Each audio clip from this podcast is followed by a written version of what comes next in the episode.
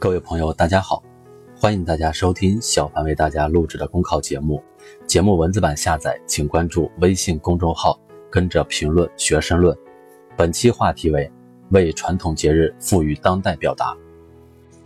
端午节临近，在一些城市的商场等公共场所，龙舟、菖蒲等为节日平添了文化意蕴，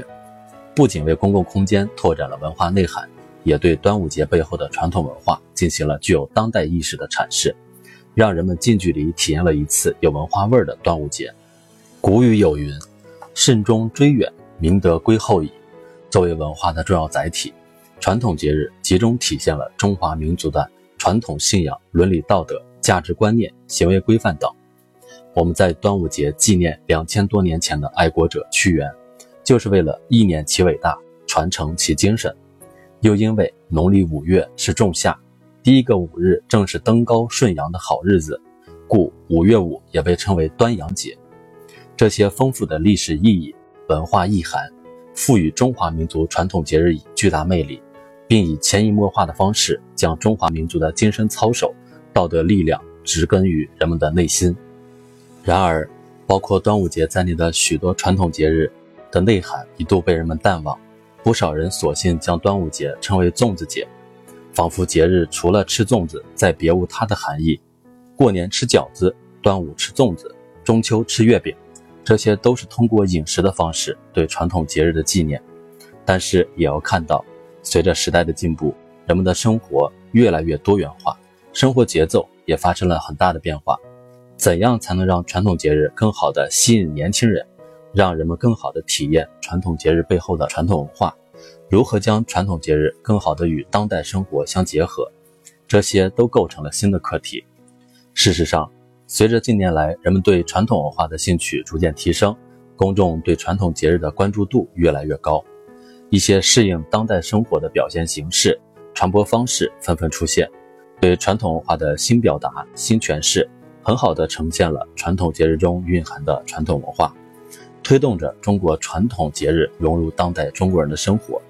这些尝试表明，今天传统节日也可以过得很时尚。比如前不久某网络视听平台播出的纪录片《佳节》，分为春望、秋思和冬聚三集，集中体现了中华民族代表性的传统节日庆典如何从农耕社会发展而来，这些古老的传统。又如何在当代中国快速的发展中，伴随着人们的生活与时俱进，赢得了大量观众点赞？传统节日及其承载的传统文化，在今天得以更好的涵养和传承，既要借助一些看得见、摸得着的象征性场景、仪式性物品，也需要适应当代生活的表现形式和表达方式，将传统文化通过当代的表达方式和传播渠道呈现在人们的面前。比如，在年轻人聚集的网络平台上。推动传统文化与最新的网络视听方式相结合，不仅能为网络视听节目的创作带来更有分量的题材和内容，也有助于传统节日及其承载的传统文化的传播，为传统习俗更好地走进年轻人搭建平台。我国地域辽阔，人们庆祝节日的方式不尽相同，但是节日中蕴含的文化认同感和价值观是相通的。传统节日就像一条纽带，连接着。生活在广袤中华大地上的人们，传承着中华民族共同的文化基因，期待出现更多适应当代社会的表达方式、传播形式，让传统节日及其承载的传统文化融入中国人的日常生活，让全世界更好地领略中华文明的多姿多彩。本节目所选文章均来自人民网、求是网、学习强国。申论复习，请关注公众号，跟着评论学申论。